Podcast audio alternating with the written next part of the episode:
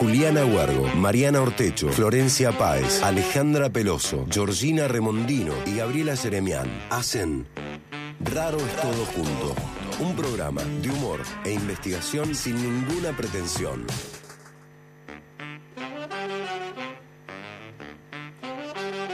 Buenas tardecitas Pertudi, bienvenidos a Raro es todo junto. Un momento de puro humor por el conocimiento. Soy Mariana Ortecho y estoy con la gran Gaby Jeremian. Hola, ¿qué tal? Buenas tardes a toda la audiencia que nos está escuchando y que no nos va a poder mandar mensajes. Claro, porque hoy el programa es grabado, es así nada más. ¿No es cierto, Georgina Remondino? Así es, llegando a fin de año hacemos dos programas grabados para finalizar la temporada. Exacto. Bueno, querides, quiero decir, como siempre, antes de arrancar nada, cualquier cosa, que estamos aquí con Roti Bustos, en primer lugar. que Acomodando silla. saludamos, que saludamos como siempre a Luli Jaime, que está en locución, a Sabri Bustos en eh, servicio informativo y a Zulma Capriles en musicalización. Además, mencionamos siempre que nos acompaña, como todo este año y el año pasado, el Centro Científico y Tecnológico CONICET Córdoba, que lo digo cada vez más rápido y me dicen que hay que decirlo cada vez más lento. Claro, para que Sí. sale bonito. Bueno, perfecto. Nos acompaña hoy Manuel. Sí, hoy está en controles Manuel Salto, Bien ahí. que hace así como un yes sir. Aquí presente. Bueno, eh, querías, eh, ¿tenemos algún anuncio que hacer? Así es, eh, Fábrica de Plantas nos informa que va a estar abierto todo el verano en sus horarios de lunes a sábado por la mañana y por la tarde, que ya los está esperando para eh, que puedan ir a visitar los jardines Ay, de sí. colibríes, elegir sus plantitas para traer estos hermosos animalitos que hoy se entró uno a mi casa. ¿Un colibrí? sí, Wow. como media hora estuvimos haciéndole el aguante hasta que logró salir. Sí, Eso tiene un significado. Sí, recontra sí. Y me parece que va con el programa de hoy. Sí. Se quiso notar con el programa de hoy. A full. Sí, de una. Además hay diversidad de frutales, plantas nativas, medicinales, huertas y flores. Todo eso no ya dentro de tu casa. Todo Estás hablando. ah, Me lo traje de fábrica de plantas derecho a mi casa. también nos cuenta que para pasar este verano, si queremos acompañarnos de un buen libro, va a estar también abierta la librería, la librería silvestre y que ya están preparando la agenda cultural del 2024 Muy con bueno. talleres, sí, la fábrica y la feria eh, agroecológica, músicas en vivo, etcétera. Así que bueno, si quieren más información, pueden seguirlos en las redes como arroba fábrica de plantas. Bien, muchas gracias que nos acompañaron todo el año. Sí, realmente. Sí. Che, estoy que agarro un mouse que, porque que quiero decir, como estamos grabando, estamos en otro estudio, ¿no? El que, en el que estamos siempre. Sí. Y estoy que estoy agarrando un mouse que no es de mi computadora. Me estás moviendo a mí, Mariana. Por favor, no me saques la información que tengo. Perdón, Georgie, perdón, hace dos horas que estoy moviendo el mouse como una pavota y no me doy cuenta que no es de esta computadora. Che, bueno, vamos a hablar de algo eh, que es religiosidad, espiritualidad. Qué bonito tema. Sí, Sí, hermoso. ¿te, te parece lindo, Georgie? Sí, me convoca. Y con ese tema, con ese tono que lo decís, yo me lo creo. A mí me da miedo ese tema. ¿Qué querés que te diga? ¿Ah, sí? Sí. Tiene su costado. Sí, tiene su costo. Que abrís la puerta y no sabes Sí. qué encontrás. Sí, exactamente. Sí, es cierto, Gaby, qué bueno que lo decís. Ay, ay, Porque ay. yo no me doy cuenta conscientemente, pero siempre me corre un frío por la espalda, Sí, quieras que ay, no. sí.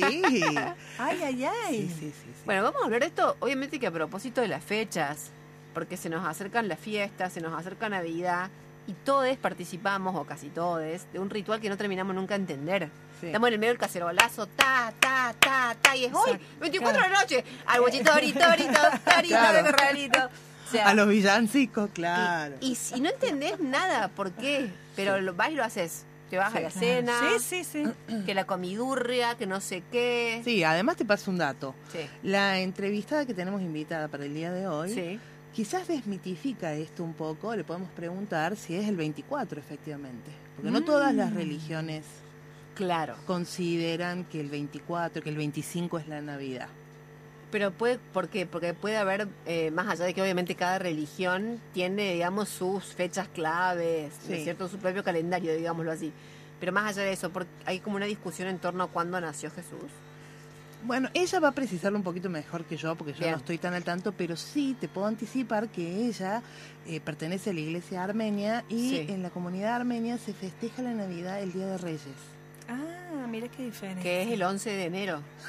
¿No? Seis. ¿Nada que ver? El El 6. seis. Ah, el 6. El 6. El seis. Ah, bueno. Con Bueno, razón te corre un frío todo, por la espalda. Claro, ni el calendario, querida. El Claro. 6 de enero. El 6 de enero. La Bien. Navidad armenia es el 6 de enero. Mira vos, yo, wow. no lo wow. sabía, mira vos. Nos Bien. viene, todo nos viene bien, eso es lo lindo cuando uno no sabe nada. que una persona viene y te saluda y dice, ¿qué tal? Y vos decís, listo, ya estoy instruida. O sea, eso es lo maravilloso, No sé digamos, ni de qué estás hablando, sí. un Sí, sí, eburre. sí, sí. Bueno, eh, a mí me da bronca porque no solo yo siento que, que no entiendo el rito, sino que hay figuras que son muy controversiales. ¿Viste que dicen ahora que Papá Noel lo inventó Coca-Cola? Ah, sí, Sí, lo promocionó. rato. ¿Eso es cierto? No, com- como, personaje, ya existía una figura, entiendo. ¿Sí? Dentro, sí, sí, sí. sí Que era dentro- joven, Papá Noel joven. Claro, claro, de antes. Young Papá Noel. Claro, claro, sí, sí, y que fue como tomado y vuelto comercial, entiendo, ¿no? Sí, no, ni idea. Yo me creí lo de Papá Noel de San Coca-Cola. Nicolás y todo eso era, Sí. era sí, un personaje. Yo no sé qué hablan, ¿eh? San Nicolás. Ay, Dios. Estoy haciendo el típico Mariana, silencio de por persona que no, que no, no, no casa una. Claro, claro. Yo para colmo, la, la- la Navidad, que es la fiesta que viene ahora, dentro del calendario, Sí. eh, entiendo, ¿no? De la Iglesia Católica. Sí, sí, yo, Eh, no tenemos miedo hasta de lo, sí, de lo sí, de cómo pronunciarlo. Me encanta. ¿Te gusta la Ay, Navidad? me encanta. ¿Por qué llora? Creo que es una de las pocas celebra- celebraciones alegres. Claro. Sí, es ¿no? cierto. Después tenés, qué sé yo, la Semana Santa, la Pascua, qué sé yo. Ajá. Es como que la, la- la tengo en la memoria asociada a cosas alegres. A cosas Claro, porque tiene que ver con el nacimiento. Claro, claro. O sea, es una festividad a diferencia de, de las otras que Son celebraciones. son como tristongas, Claro. ¿sabes que como trágicas. Claro, claro, como te dan ganas de salir huyendo después de hacer un vía crucis. Ahora Claro. que decís eso, yo tengo un recuerdo que cuando era chica, Navidad, era con un vestido particular. Siempre me ponían el mismo vestido para Navidad. Ay, Y aunque vos porque crecieras- tan pobres como obsesos. éramos la. Digamos, la misma proporción de pobreza y como matriz obsesiva. Sí, sí, sí, porque además sí. nos ponían el mismo vestido a mi, a mi hermana y a mí, Ay, con quien nos llevamos como cinco años. Eso no tiene No. lógica alguna, ¿entendés? Era No. pura disfunción. O sea, el vestido ar- arrancaba en el tobillo y terminaba a los 15 años arriba de la rodilla. Te juro que lo he usado toda la infancia. Era divino el vestido para mí, en mi imaginario. Pero claro, es que venía todo el ritual así, Claro. ¿no es cierto? ¿Ustedes se vestían particularmente para la Navidad? Todos los años no, No, no de con la misma mismo. manera, tampoco tengo hermana como para que me vistan igual, así que siempre era una, una ocasión para ponerse elegante. Elegante. Sí, porque además era era ir decorado junto con la casa. Claro. For- formás parte del decorado. Sí. ¿Viste? Sí. El arbolito, al estilo yankee, la botita. Claro, claro, vos claro. te ponías la estrellita en la Las cabeza. estrellitas en la- sí. Las luces de colores en la casa, bla. Claro. Entonces sí, en ese marco te hacían poner cualquier cosa que hiciera tono con el con, con lo navideño. Claro, capaz que de toda esa parte del ritual sí entendíamos más que de lo profundo. De, de esa superficie, digo, de la ropa, de la, de la mo- del morfi. Claro. eh, todo eso. Siempre también viste que es una juntadera de gente, que vos Sí. decís, no sé quién es esta señora que está sentada al lado mío. Pero la charlo igual. ¿Entendés? La charla igual. Me charla igual, me charla ella a mí. Que me genera cierta incomodidad, señora, pero no le voy a decir nada porque no sé quién es. O sea, de última puede ser una persona de además porque familia. estás en Navidad y no se puede pelear en Navidad. Y no se puede Tenés que aguantar hasta Año Nuevo. Claro. Ahí sí podés romper todo. En realidad, tipo, una ya está chupada y algo le dijiste a la señora. O sea, al final, algo le dijiste. Tipo, un codo le metiste, ¿no es cierto? Bueno, che, pensaba, no es lo mismo religiosidad que religión. Ajá. O sea, Sí. eh, porque religión por ahí es como que ya alude a algo más específico, digamos. Claro, al conjunto de creencias, a la cosmovisión específica de Claro. alguna iglesia o creencia. Claro. En cambio, religiosidad sería como más bien como una práctica efectiva o potencial. No, esto no lo creía, yo lo busqué, obviamente, sí, ¿no? sí. No estoy diciendo lo que yo creo. No lo teníamos que fe de que tuvieras tanto No. conocimiento. No, en este tema. Pero también mi duda es, también religiosidad es como si fuera una cualidad o no. La Sí, religiosidad como un modo. de Sí, Sí, como un modo particular de Como un alguien, ¿no? atributo. un Sí. atributo, eso. Bien. Positivo, claro. ¿Positivo? No digo que Ah. en general hay como una connotación, digamos, por es- porque vos decís atributo, Sí, sí, sí. positiva, Claro. que yo vos podés no comulgar con eso, pero más allá de una religión en particular, la idea de una religiosidad. ¿La religiosidad Claro. está vinculada con un Dios? Pregunto. Yo creo que con la fe, Claro, con un credo. con la fe en algo que no ves, me parece que el eje es, es la fe. Pero acá Sí. es, un- es un programa este que es todo el me parece. Abierto, claro. El me parece, te cuento. Sí. Pero eso no tiene que ver en realidad con la espiritualidad. que sería Claro. la, fe- la- esa, la búsqueda de una fe, de un bienestar, no sería la espiritualidad, y la religiosidad no sería la puesta en práctica de, un- de una religión o de un credo.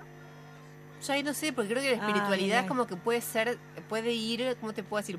Eh, puede asentarse sobre una práctica que no que no forma parte de un sistema. Ujú. Viste que hay gente, te lo, a ver, te lo digo, eh, lo, lo expreso de una forma más simple. Viste que hay gente que te dice, yo no pertenezco a ninguna religión, pero soy una persona muy espiritual. Sí. Va automáticamente la viste a esa persona tirada en una esterilla con una vela prendida. Porque vos la ves Claro. que está conectada con algo, pero no sabes qué. Sí. Claro. ¿Entendés? Sí, sí, sí. Sí, no es que sí. tiene un rito que va con otra gente que se encuentra en la misa, Sí, ponele, sí, no. sí. Sí. Eh, Bueno, eso es la espiritualidad. La espiritualidad. Sí. La gente que dice yo tengo una espiritualidad. ¿Ustedes Claro. iban a misa cuando eran chicas? Re. Sí. Sí, Me Gaby. llevaban. No regularmente, pero sí me llevaban. Bien. ¿Y qué re- tienen algún recuerdo, alguna cosa particular? Sí. Ay, no entendía nada, porque yo iba a la Claro. iglesia, iglesia armenia, no entendía nada. Ah, Ah. claro, porque es en otro idioma. Sí, de todo en armenio. Ah, la la. Sí. Pero Mira tienen vos. cosas muy fuertes, ¿no? Vos nos has invitado a alguna Sí. celebración familiar y tienen cosas Sí, bien cosas- interesantes. Sí, rituales bien sí, interesantes. sí, performáticas. Sí, sí, sí. A mí no me han invitado, también quiero pasar la factura. Y no, no. Cuando me case, te Esa, invito. esa. Guiño, Wow, Fue guiño. un palito para Mira, alguien. mira, Manuel, cómo, cómo se puso atento. Te estás enterando que se casa la dama. Ah, Y Que ya tenemos cita en la iglesia armenia. Tenemos joda, Manuel, pronto. Ay, por Dios, yo estoy pensando en la espiritualidad y en la, en la cita en la iglesia. Vos hablas de la joda. ¿Qué es esto? Pero no es tan... Es lo único que importa, dice Manuel. claro, la joda. tal- tal sabiamente. Eh, George, vos tenías también... eh, Muchos, porque yo he sido muy religiosa, he ido a un colegio religioso, he estado como muy convencida de, de- de ciertas cuestiones ah, en mi infancia y adolescencia, pero lo viví con mucho miedo. Yo tenía miedo, miedo, miedo. A nosotros, por ejemplo, nos dedicaban un recreo cada X tiempo que teníamos que ir a la, a la iglesia sola.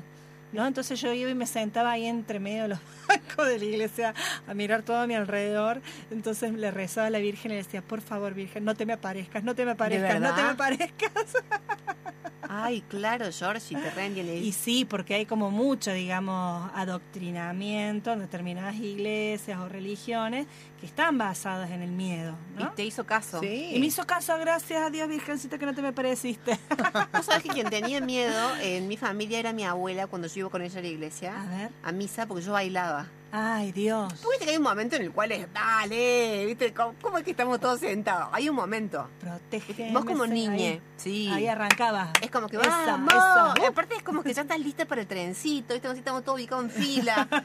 ¿Qué estamos esperando? ¿Entendés? O sea, está todo planteado. Claro. Y mi abuela siempre me acuerdo que entrábamos y me decía, por favor, hoy no bailes. Ay, mi amor. Por favor, hoy no bailes. Pero amor, yo no que- controlo mi cuerpo. Es que hay como cierta solemnidad en esos Claro. espacios. Sí. Y yo te digo, Sí. yo de grande eh, ya no fui más, obviamente. Apenas pude, no fui más. Ajá. Pero a veces voy por algún acontecimiento y Sí. soy súper... eh, eh, tengo, o sea, tengo pautada la conducta cuando entro. O sea, me transformo. A ver, a ver. ¿Me entendés? Sí. Te, O sea, transformás en una persona. Me persigno todas las veces que tengo Claro. que persignar, me arrodillo, canto, todo, todo lo que hay que hacer y salgo. Y después digo, ay Dios, perdón. Perdón por haber fingido dentro Claro, sí, o sea, porque yo lo tomo más en el estilo este de, Acompañar un. claro, ritual. como esto más eh, actoral, no sé cómo Sí, decirlo. la teatralidad. La teatralidad, de cumplir un rol en ese juego que por más que no lo comparta del todo, eh, bueno, si estoy acá tengo que formar parte de eso. Claro. Es que viste que cuando vos entras, ahora como adulta, a un espacio como una iglesia, y sos consciente de la teatralidad de la vida, de la dimensión, digamos así, teatral de la vida, de la existencia, es como que vos entras ahí y te das cuenta que te, el espacio arquitectónico te convoca a hablar de una manera, te convoca a una cierta actitud meditabunda. Sí. Es como que no puedes traicionar la escena que se te plantea. Mm. No sé si me explico. Sí, sí, Sí. totalmente. Pero como dice George, para mí también creo que siempre viene ahí como medio con, acompañado un poco de miedo. En- a ver, no sé si siempre. Sí. O sea, porque, bueno, se supone que hay espacios que como puntúan muy bien cada ritual, cada, cada acto, digamos, que se espera en determinado momento, y bueno, eso es un disciplinamiento. Claro. y como dice Gaby, lo acompañas sabiendo la dimensión que tiene de teatralidad, pero lo acompañas por respeto. Sí. Claro. ¿no? Lo cual no quiere decir que no puedan ser lugares en verdad de un encuentro y Por una supuesto. alimentación de tu, eh, no sé, de tu reflexión o de tu meditación. De una. Yo lo que también siento un poco es como el miedo concreto de equivocarme, a no hacer, eh, viste, lo que, sí, lo claro. que se espera. Claro. A mí me pasó, de hecho, No cuando- seguir el guion. No seguir el guion en algún sentido. Yo creo que les conté que cuando yo hice la comunión tuve un problema, que fue que eh, minutos antes de ir a la ceremonia, mi santa madre eh, planchó el vestido. Por primera vez en su vida creo que planchaba. Y entonces le dejó como la marca de la plancha acá en el pecho. pero así, la marca de la plancha, que no se sabía si era también una figura religiosa, porque quieras que no, Que era como la, la, cúpula, la cúpula de una iglesia. te juro, había algo ahí, viste, No, me como medio, medio, bueno, la cosa que lo hizo. Y entonces, obviamente no podía ir así, entonces no se le ocurrió mejor idea como que cortar un pedazo de tela y hacer como un corbatón largo. o sea, te juro que era el, era el vestido más horrible de la tierra. Y yo iba súper eh, acomplejada, súper avergonzada con el vestido. Claro, y sí. Qué Entonces. Dios, dame el don de la invisibilidad hoy, dame el don de la invisibilidad hoy. va. Y era acá en la cripta de Mariani. Y él estaba, vamos a decirlo también, la verdad es- es una. eh, aunque no le guste Foucault, la verdad es una en este caso. A ver. estaba, no estaba en un buen día. Y Ah. entonces estaba indignado porque mis compañeras con las que yo hacía la comunión se habían ido con unos vestidos guapísimos, divinos, vaporosos, que yo estaba admiradísima. De boliche. No, no, Se equivocaron de. no, no de Ah. boliche, pero como un poco, ¿cómo decirte? Exagerados para la Rimbombante, situación. exagerado. Sí, sí, sí. Una cosa así como que, viste, ya se iba como de esa idea así de la austeridad Claro, cristiana, exacto, sí, sí. sí. ¿viste? Eh, y entonces él estaba indignado. Y entonces empezó a decir, viste, antes de que se arme la cosa, empezó a decir, viste, que, que el, el- propósito de la ceremonia y todo ese proceso de formación no era este, que él no podía creer, no sé qué, y no va que en eso, viste, le echa así una mirada general y me ve a mí. Y dijo. Y dijo, Y dijo. esta chica sí No. que tiene. No. Y yo con la corbata, este banana. Digo así, Jesús, ¿por qué? ¿Qué debo yo pensar, Señor Jesús? Y entonces, claro, quiera que no, no me pude reponer nunca de eso. O sea, yo ahora entro en una iglesia y sí, me viene toda la corbata, me ve la chica con los vestidos Ay, vaporosos. pero o sea, además el pedido frustrado porque no te dio ni bolas que eso, no, vos querías estar invisible y quedaste expuesta frente a todos. frente a todos. ¿Entendés? O sea, fue tremendo. ¡Qué terrible! Sí. Por Ay, e- claro. Eh, por eso- Algún día tendremos que hablar de las madres entonces, porque Ay, ahí Sí. Sí. claramente qué actor clave, ¿no? Sí. sí. Que yo la mía la quiero mucho, por las dudas que escuché este programa. Pero Quiero también, decir. también hemos hablado en la producción del programa sobre el rol de este generacional de la transmisión de estas cuestiones. De las cuestiones De las religiosas. abuelas, Ah, de las madres, de Sí. cómo va. Claro, yo- ¿no? sí, Gaby, porque yo pensaba la religiosidad, ahí sí, quizás no la religión, pero la religiosidad la aprendes mucho, yo creo, de las abuelas. Suponte, yo tenía una abuela que cuando nos íbamos a dormir, así, viste, nos metíamos cada uno en su camita, y ella en ese momento se disponía a hablar con Dios, con Jesús, ¿no es cierto? Y como que me hacía a mí, tipo, imitame, ¿entendés? Tipo, yo le hablé, ahora hablale vos, le hablo yo, le hablas vos, ¿entendés? Así. Y yo ahí siento que remil aprendí, no tanto la religión, porque me acuerdo lo distraída que era, no entendía nunca quién le hablábamos, viste, si era el barba, si era el hijo, si era no sé qué. Pero sí que aprendí esa forma de vinculación, viste, esa forma como de, de referirte a algo todo el tiempo, como una disposición relacional. Sí, esa sí. sí la aprendes. Sí. ¿Viste? Y eso te lo dan mucho, yo creo, las abuelas. Porque además las abuelas, a diferencia de nuestras madres, no tenían problema en acomodarte una hostia si no hacías lo que, vos- Claro. querían. Sí, sí, sí, sí, tal Claro, cual. claro. Sí. Además, no, creo yo que alguien, eh, por favor, si esto no es así, que me lo diga, pero no existen las abuelas herejes. No existen las abuelas desobedientes así. Bueno, no que nos Sí, sí. hayamos enterado por ahí en la tierna infancia. Claro. Después con los años uno se va enterando cosas. Como que colisiona con el rol de abuela. No digo que no haya Claro. mujeres, pero herejes, que, Claro. que las hay, pero digo, como ¿Vos que de- decís que esconden bajo la alfombra la historia Claro. Eh, las abuelas? Sí, De cuando se tiraron una cañita al aire, de ese tipo de cosas, decís sí, vos, ¿eh? sí. Obvio. ¿Cañita al aire es? Sí. No Sí. sé, es medio viejo el término, ¿no? No, no sé, pens- no sé si es cañita al aire. No, cuando se manda, sí. Se mandan una. Se mandan es cañita al una. aire, bien. Sí, cañita al aire. Perfecto. Yo Sí, recuerdo más de- vinculado a la, a, la, a la sexualidad, a la pareja, Claro, a los, claro. A los noviazgos, ¿eh? eso está pensado. De La una. cañita al aire. Claro. Yo recuerdo una de mis abuelas iba a las procesiones. A las procesiones que, que yo ya me acuerdo eran en, en invierno. Sí. Y yo tengo los recuerdos de largas filas de gente procesando con un frío, un viento, todos temblando. Este, pero bueno, digamos, Eso era fe. Ay, eso era fe, tal Wow. cual, vencer el viento Sí, de la zona sí. sur de la provincia para ir a una procesión de dos horas en pleno julio. Ay, papá. Qué linda escena para un Almodóvar. Sí. Che, ¿quieren que no? Volví con el test. Con el test. ¿Se los hago Ay, rápido? qué lindo, tenemos test. Sí, vamos, test. vamos. Rápido, ¿se los hago? Ay, Gaby, Bueno, dale, Gaby, para, pero no- Gaby, la cara distraída. No me pregunté si veo cosas, No. espíritus, si creo en Si No, nada la de borra eso, de porque café, no. si lees la borra de café, te vamos Eso a mandar para en otro cana. programa. Te Eso- vamos a mandar en Eso cana. ya. Es re piola el test que les tengo. A ver, Dale. a ver. Es re piola el test que les tengo. Manuel está flipando porque se Sí. está enterando Sí, que vos sí, lees. sí. No, no sí. leo la borra. Esas la- se han inventado. Sí, sí. Traete la, ca- la tacita de café, Manuel, ya. Pero traete Ya. una silla porque te dice todo así al son quitado. Bueno, a ver, Manuel, vos también entras, ¿eh? A ver, pregunta número uno. No, pero se la voy a hacer a, a Georgina Ay, Remondino para que responda al no, micrófono, no, para no. que quede expuesta. No. Georgina Remondino. Dime. Mira, ¿en qué cree? No, me encanta el nivel de la pregunta que A traigo ver. hoy. ¿En qué cree Tom Cruise? Ay, sí, tiene una religión que se llama ciencia. Tranquila que hay opciones. A ver, vamos, A. vamos. En el hinduismo. B. En la cienciología. C. En la abolición de todas las religiones. D. En la abolición de todas sus actuaciones y obtener quizás así el perdón divino. Ay, ojalá fuera esa, Ojalá pero fuera. no, no. ¿Cuál es? Es la B, Ay, cienciología. Mierda, te la tiene clara. Ay, qué suerte que no me tocó porque no. Vamos, Gaby, vamos, Gaby. Me gusta porque vos de religión, nada, pero Tom De Cruise. Tom Cruise. eh. todo, querida. Toda. Muy bien. Gaby. Dale. El templo piramidal ubicado en la península de Yucatán, realizado en homenaje a una de las figuras. No, pero no. Lo estoy diciendo. Es que vos lo lees muy la- rápido y además te que me digo, Península de Yucatán, Oh. ¿dónde mierda está en el mapa? ¿Entendés? La de Tom Cruise era más fácil. El templo piramidal, Hmm. ubicado en la península de Yucatán, Sí. realizado en homenaje a una de las figuras más prominentes de la religión maya, Sí. se llamaba A. Kukulkan, B. Ku Klux Klan, C. El Club del Clan, porque quiere que no los mayas te bailaran, Palito Ortega, que era un contento. A, B o C, rápido, mierda, ¿qué te problema? Bueno, eh, Ku Klux Klan no. no, no, tiene que ser. A. ¡Ay, gracias! ¡Vamos! Bien, Señor. Ya, se les estaba desfigurando la cara. ¡Qué miedo me dio, Te miramos con una expectativa. Georgina Remondino, A ver, a ver. basta de bromas a la compañera. ¿Quién dijo la religión es el conocimiento de todos nuestros deberes como mandamientos divinos? A. Kant. B.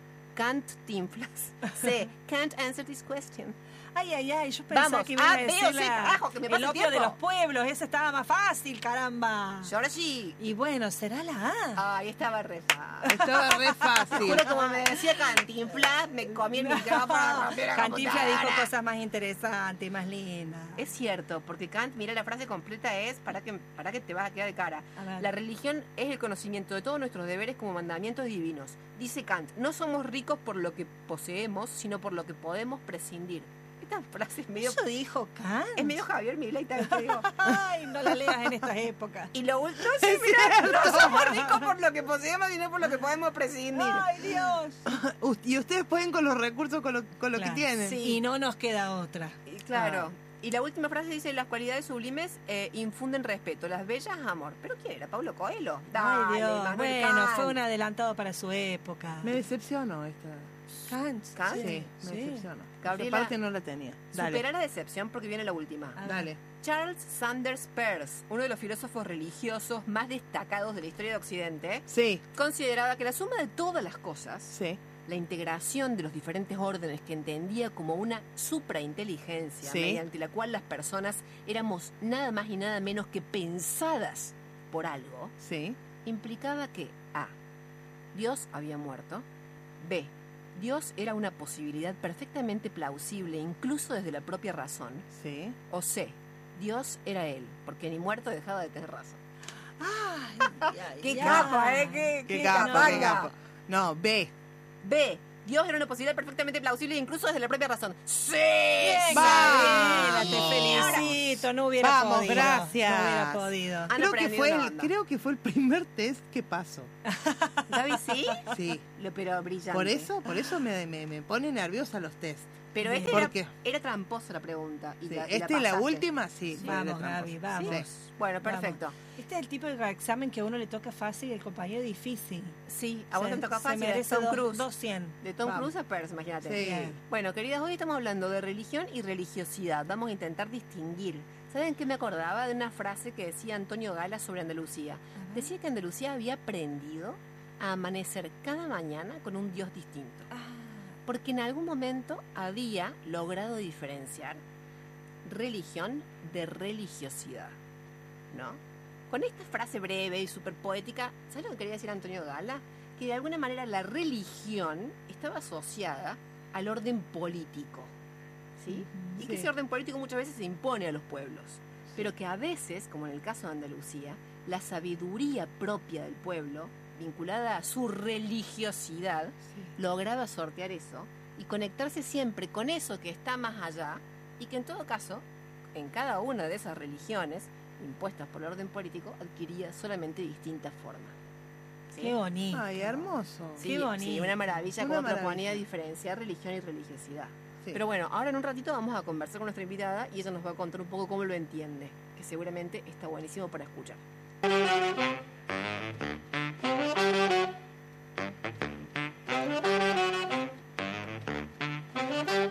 Buenas tardecitas, Pertuti.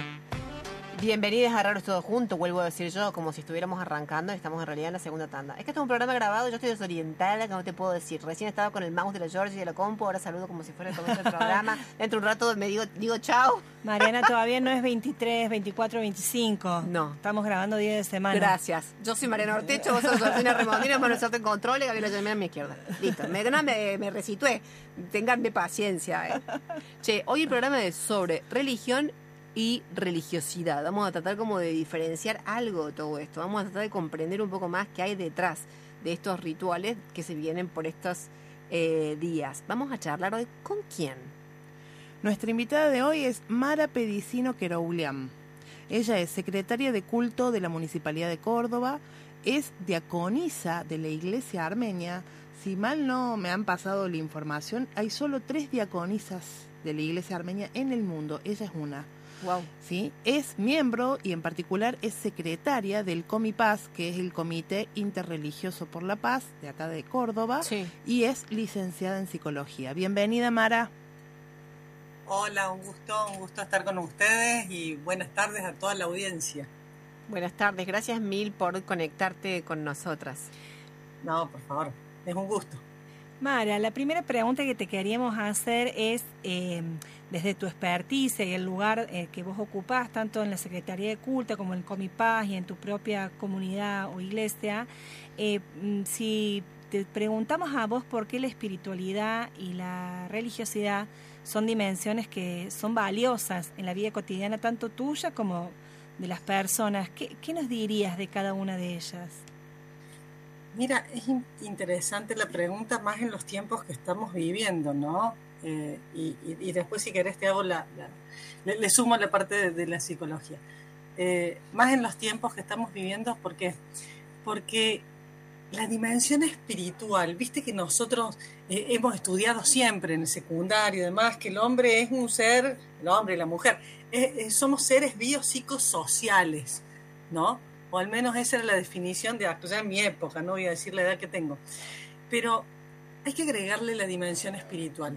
La verdad que el, eh, el ser humano es, tiene una profunda dimensión espiritual.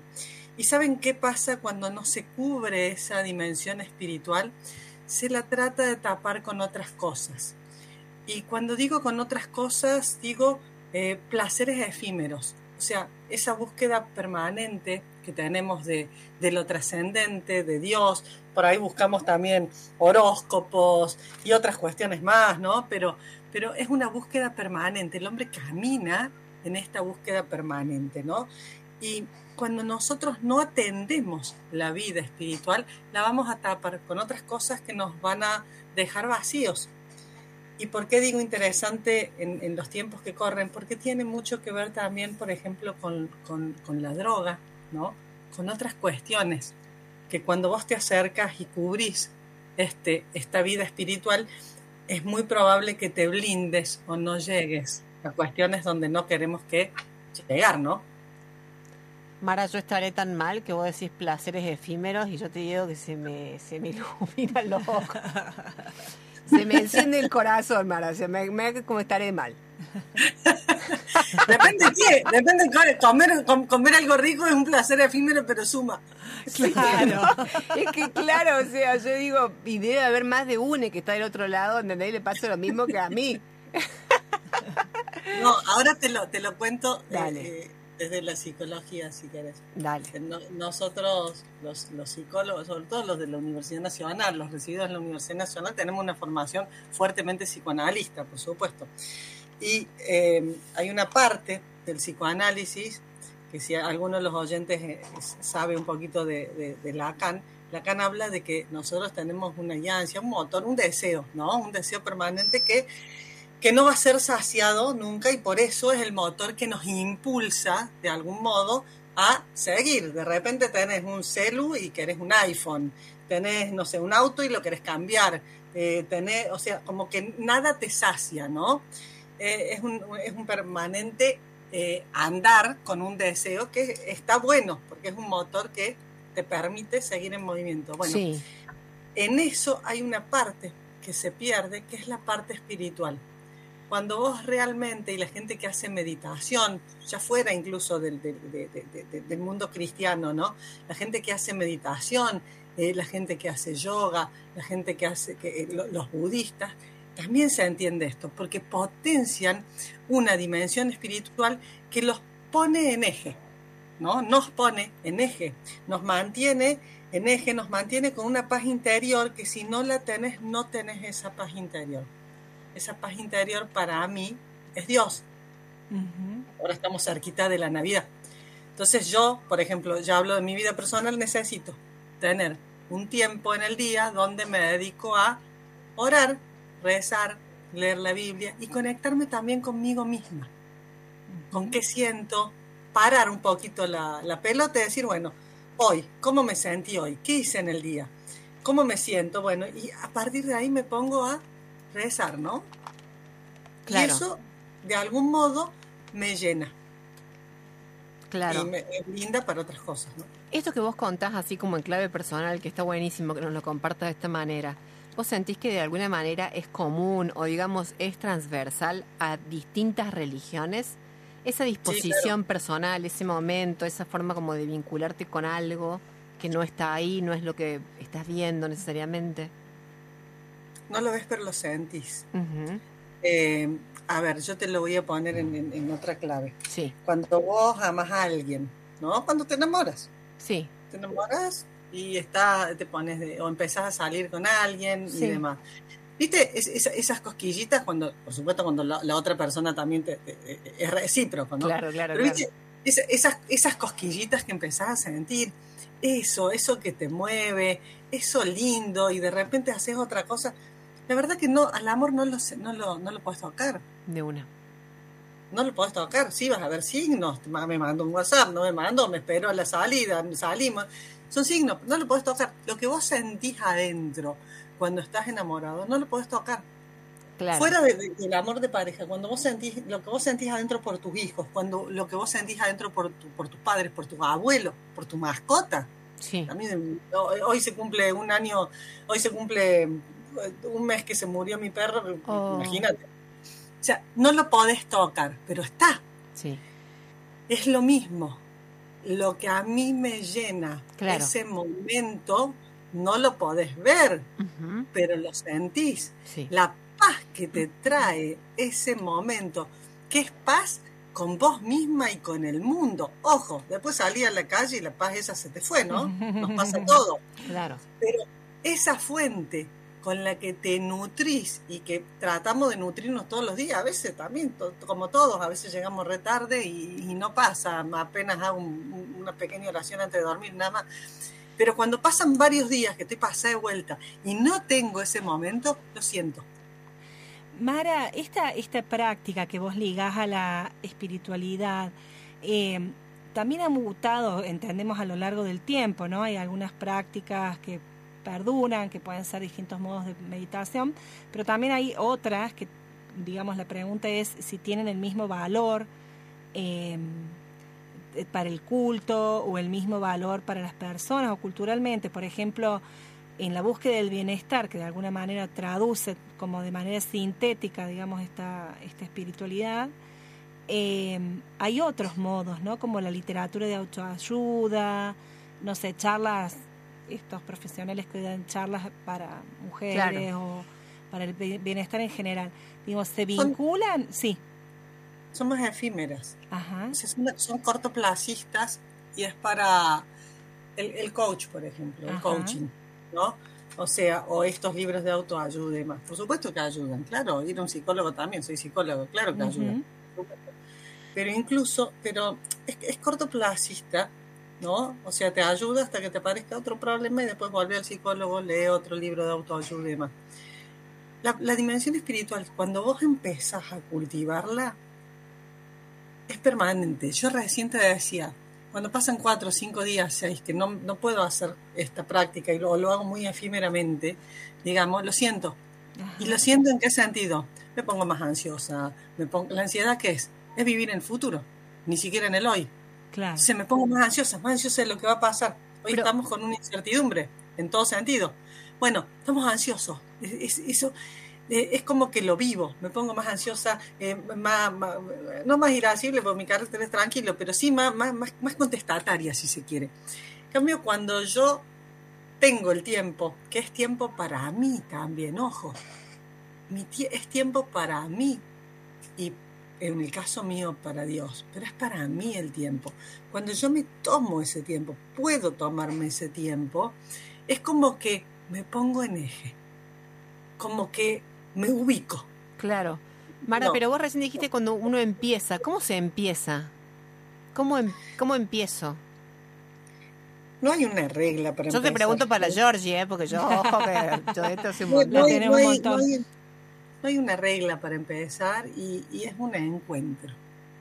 En realidad es un encuentro. No puedes buscarlo, ¿no puedes buscarlo? Sí. Por supuesto que puedes buscarlo, claro que sí, pero es un encuentro. ¿Y sabes cuándo lo encontrás o eh, en, tus peores momentos? En, la Biblia se habla del desierto. Estoy cerca entonces. En, tus desiertos. en tus desiertos, cuando ya estás, sentís que tocas fondo porque estás cansada, porque, porque las cosas no te salen o porque estás pasando por un mal momento, que todos los tenemos, cuando ya no hay respuestas acá, ¿no? En esos desiertos que todos los vivimos y, todos lo vivimos periódicamente además, eh, es ahí donde, donde empezás a, a encontrarlo. Si alguna vez te hablaron o si tenés algún amigo, demás, bueno, vos mismo conectas y esto es lo que vos sentís que es común y transversal, probablemente, ¿no? A las distintas religiones. Sí, claro. Esta, esta forma de conexión. esta forma de conexión. No es una opinión, lo sé. Ah, ok, ok. Decíamos que este, yo soy secretaria de Comipaz, tengo mucho tiempo de, convivencia con, judíos y con musulmanes, tenemos mucho con evangélicos, con, con, con católicos, con luteranos, con, tenemos mucho tiempo de convivencia. Claro. O lo sé, no lo estoy suponiendo, no es una opinión mía. Cada uno tiene sus ritos diferentes y sus modos diferentes, pero el encuentro con Dios es un encuentro y es un encuentro gratuito. Fíjate que Dios siempre quiere encontrarse con uno. Y de nuevo, para todos los oyentes, cuando digo el encuentro con Dios también hablo del encuentro con uno mismo. Son esos, aunque no creas, son esos media hora que te tomas para vos, que incluso eh, los, los, que tienen, los, los, católicos o, mucha gente tiene una virgencita o una cruz, un altar, hay otra gente que directamente lo hace antes de dormir, no tiene nada, sienta esa media hora, esas 40 minutos, revisión del día, y te conectas a hablar. Empieza, en el caso mío, empezamos con un Padre Nuestro y después empiezo a hablar, ¿no? Como, como hablarías con un amigo hasta que llega el momento donde sentís la presencia, sentís que te llena, lo que sentís es paz interior. Ah, o sea, le hablas así igualmente, con eso, con- de un modo súper coloquial. Por supuesto. No, yo claramente. te juro que yo no, no, eso no me lo imaginé. No, no, no. verdad, ¿eh? Empiezo con un padre nuestro y empiezo, che, me pasó esto, esto, y, y Ah. dale que ver. Ajá. Y, y- y siento esto. ¿Por qué digo un encuentro con vos mismo?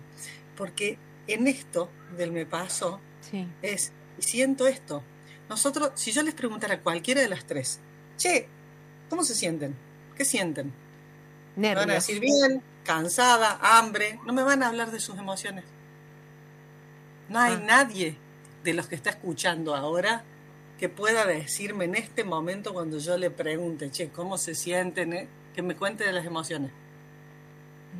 Las emociones nosotros las guardamos por una cuestión de defensa. Ah, claro, claro. Entonces cuando vos tenés ese momento que es para vos, realmente pones las emociones ahí. Ah, mira. Eh, Mara, yo estaba pensando al escucharte hablar de las emociones y de ese, de alguna manera, pasar por el lugar de la conciencia y la reflexión, eh, ¿cómo la, el campo de la psicología ha pensado eh, la espiritualidad? Uy, esa es una pregunta complicada porque en general la psicología, bueno, es una ciencia, ¿no? Yo digo que es una ciencia y es un arte, porque Claro. cuando estás en el consultorio es mi inconsciente con el inconsciente de quien está, ahí.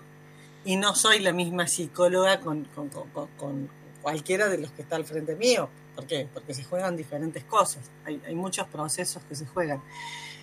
Pero,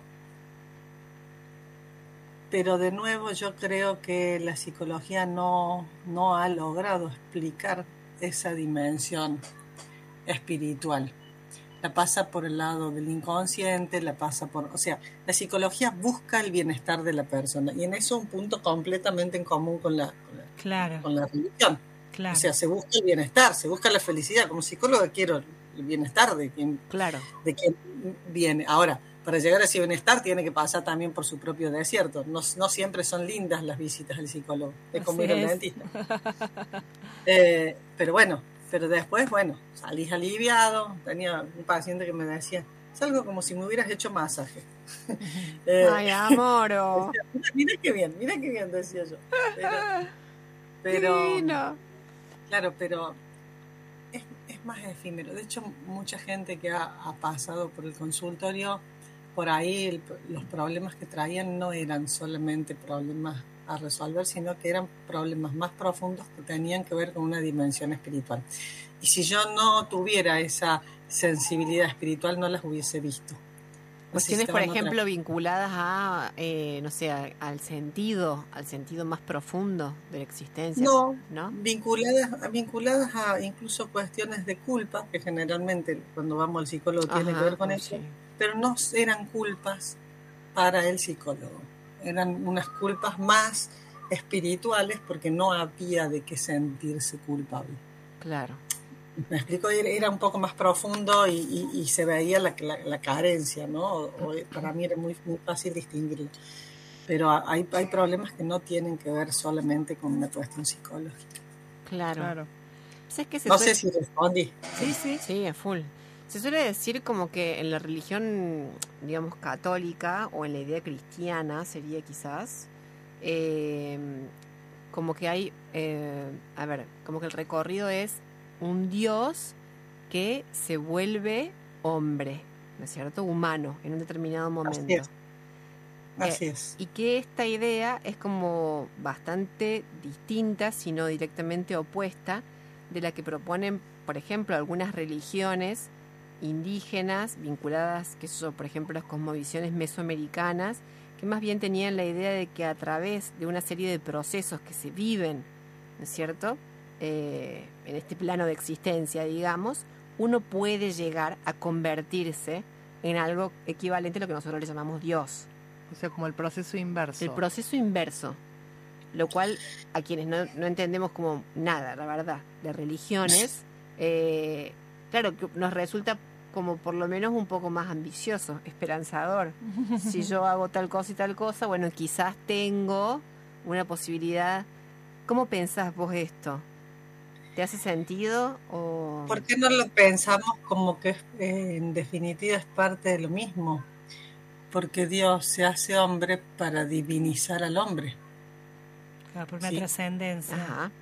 Dios se hace hombre en la figura de Jesucristo, sí. en su Hijo, para que nosotros podamos encontrar el camino y llegar de nuevo a Él, que es de donde salimos. Fíjate que en el Génesis dice que nosotros fuimos hechos a imagen y semejanza, ¿no? Digo, esto no hace falta ser religioso para saberlo, es algo más o menos que se sabe.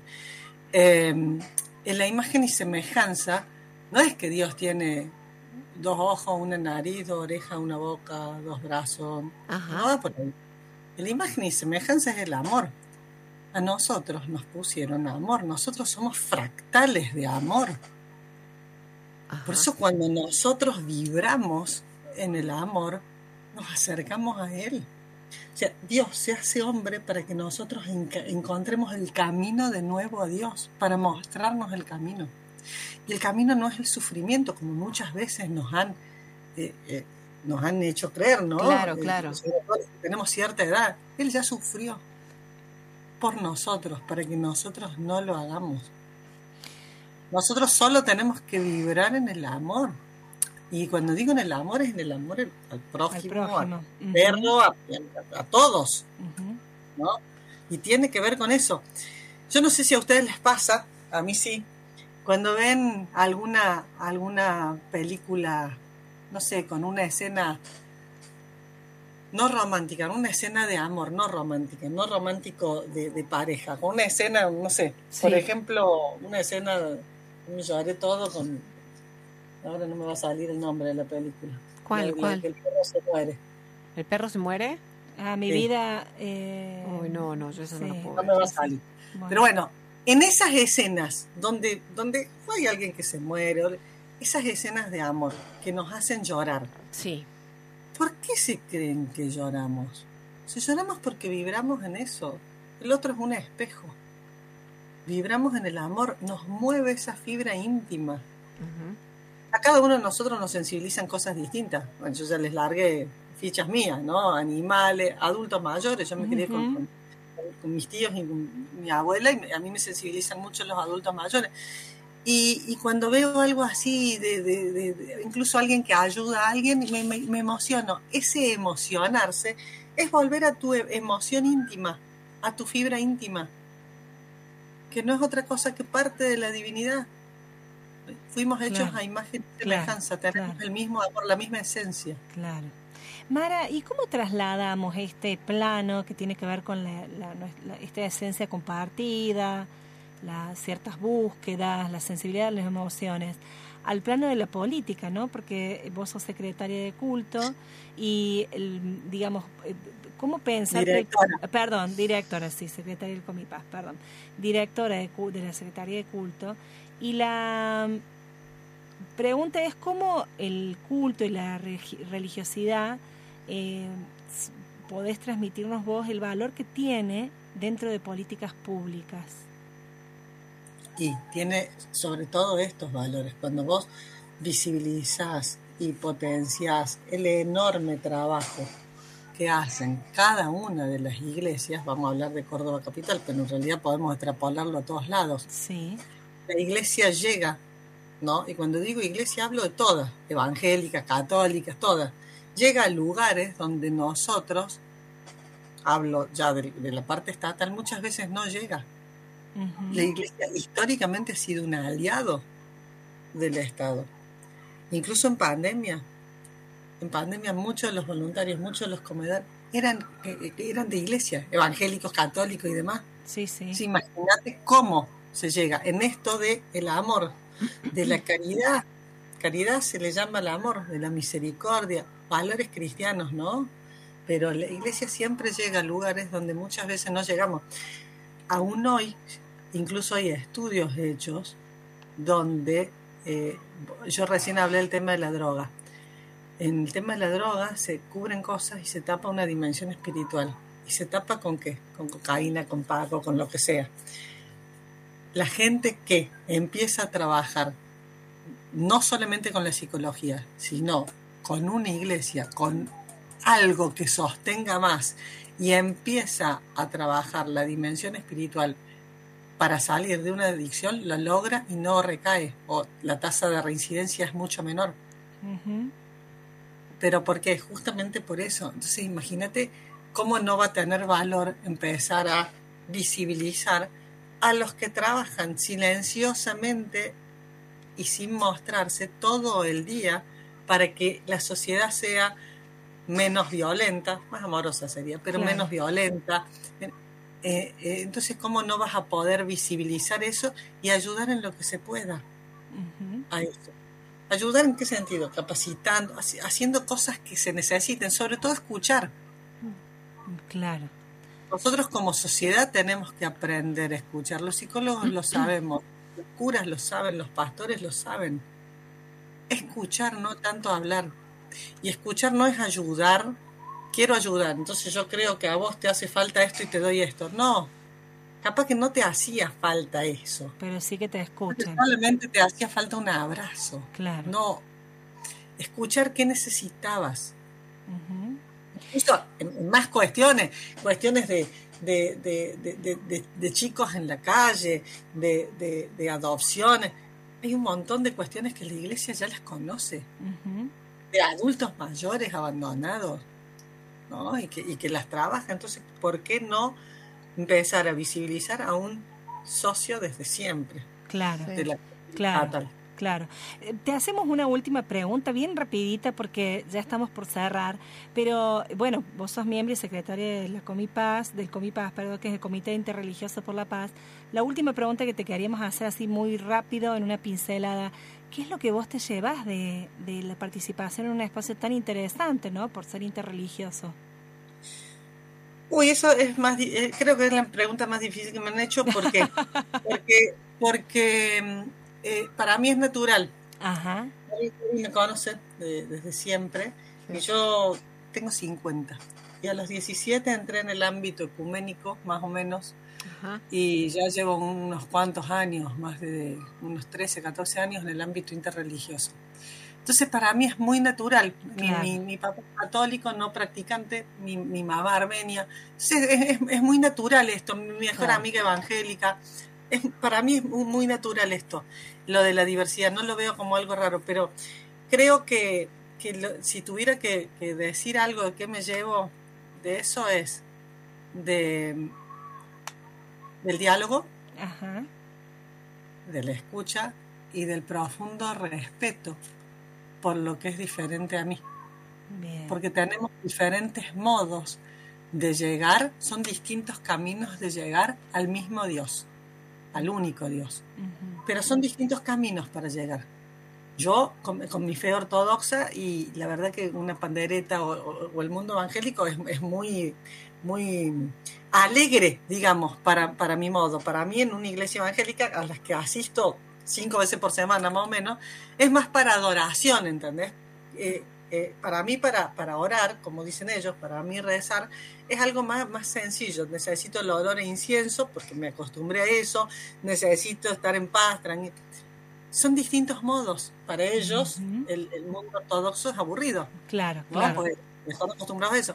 ¿Entendés? Son distintos caminos para llegar a lo mismo. Valorar esa diferencia.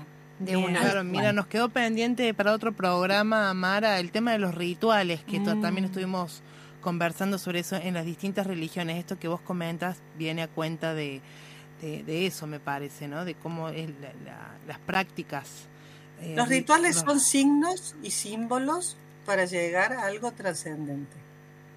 Son signos y símbolos que me llevan y cada uno tiene sus diferentes símbolos. Es como el lenguaje. Claro. El lenguaje son signos y símbolos. No es lo mismo hablar español que hablar eh, y, alemán, que hablar eh, inglés, que hablar ruso. Claro, claro, claro, Pero llegan a lo mismo y esos signos y símbolos me, sirven a mí.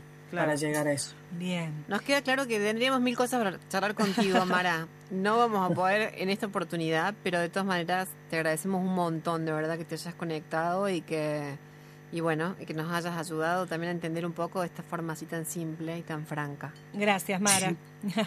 gracias, gracias a ustedes. Espero no haber engorroneado la cancha.